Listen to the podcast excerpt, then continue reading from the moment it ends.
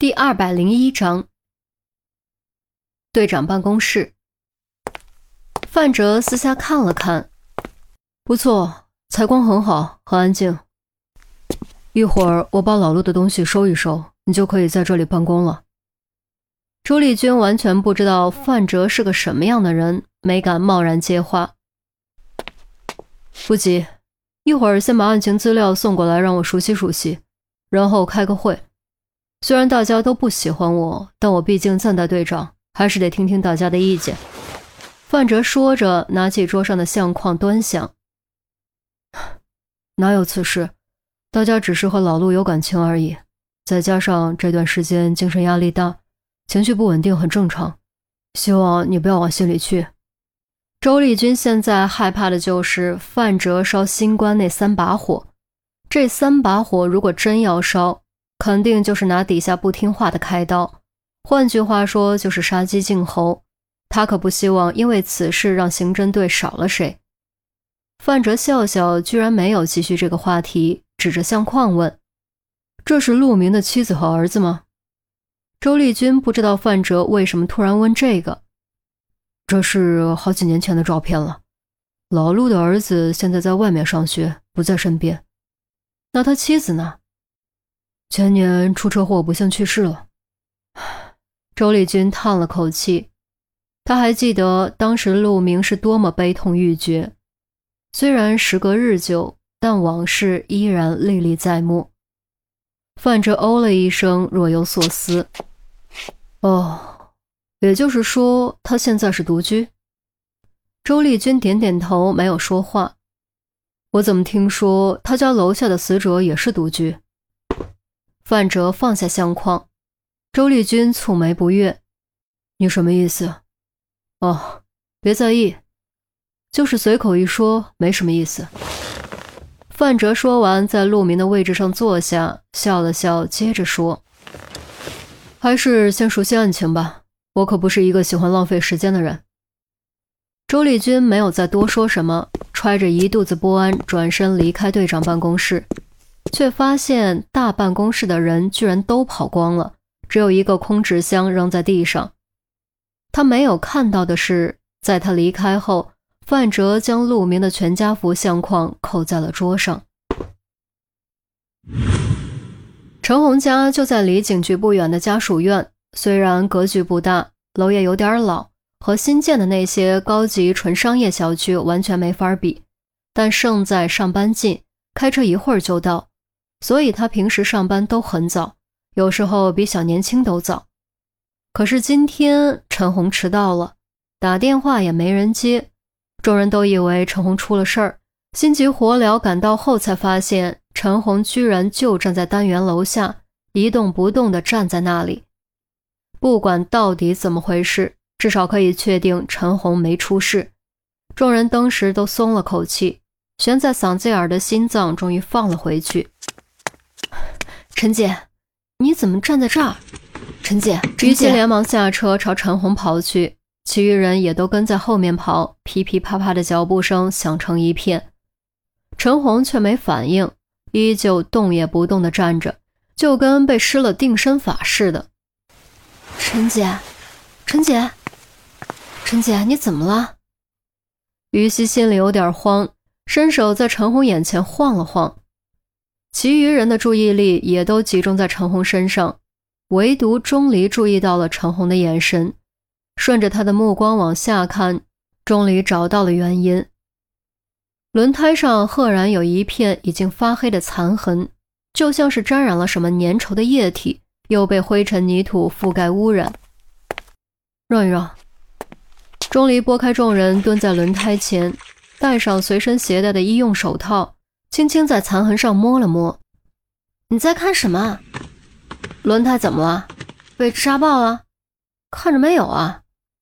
郑月一脸迷惑。钟离还没回答，陈红突然开口，重重吐出一个字：“血。”血。众人都被这个字吓得一哆嗦，再仔细观察钟离刚刚摸过的位置，越看越觉得似乎真的是血污。可是。陈红的车轮胎上怎么会有血污呢？会。不会不小心压死了过街的小猫小狗啊？韩淼尽量提出合理的解释，毕竟这年头流浪猫、流浪狗到处都是，夜里过街被压死不是什么新鲜事。钟离摇摇头，如果是动物被压死，应该会在轮胎上残留毛发纤维，但轮胎上并没有动物的毛发纤维，不是动物，该不会是人血吧？杜宾说完，自己都觉得不敢置信。陈红的车轮胎上怎么会有人血？这可能吗？少乌鸦嘴！韩淼狠狠瞪了杜宾一眼。陈姐，到底怎么回事啊？于西很着急，他也怕真的是人血。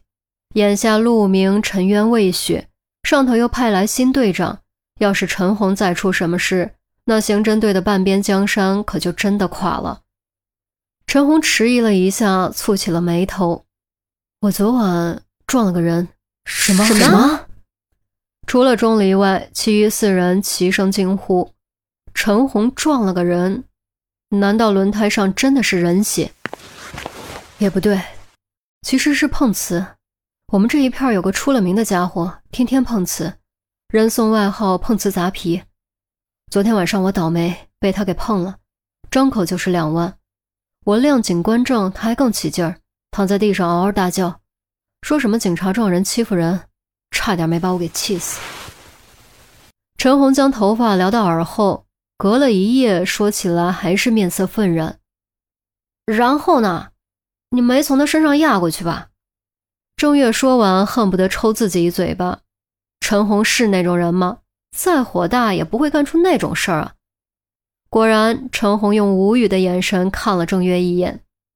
我懒得和他继续吵，直接倒车绕路走了。反正很多人都知道他是个什么东西，我不怕被误会。那这轮胎上的血……于西转头看向车轮，陈红摇摇头，脸色变得有些难看。我也不知道哪来的，我没有压他，也不记得压到什么动物。陈姐，你先别担心，肯定不是人血。怎么会是人血呢？对吧？郑月说着，用胳膊捅了捅杜宾，杜宾连忙点头称是。哦，是是是。然而陈红的语气却愈发低沉。但我感觉不对劲，反正就是感觉不好。其实于西也有同样的感觉。有些事情如果赶巧凑在一起，就也许不是巧合。恰在这时，郑月的手机响了。掏出一看，是周丽君打来的，连忙接听，并按下扬声器。你们跑哪儿去了？怎么都没影了？周丽君的声音很严厉。我们在陈姐这儿遇到点事儿，马上就回去。陈红怕周丽君不相信，连忙补充了一句：“没错，在我这儿。”周丽君的语气这才缓和。那正好，福州路西段三巷发现尸体。距你们现在的位置不远，赶快过去一趟。尸体，福州路西段三巷附近，血，要不要这么巧？众人的目光下意识看向车轮上的血迹，心中都蓦然有种不祥的预感。知道死者姓名吗？陈红急声询问。周丽君的声音从手机中传出：“不清楚，只知道好像叫什么。”碰瓷砸皮，你们先过去看一看，然后后面还说了什么？陈红已经听不到了，他只觉得天旋地转，仿佛正被一只黑暗中伸出的恐怖巨爪拽向无尽深渊。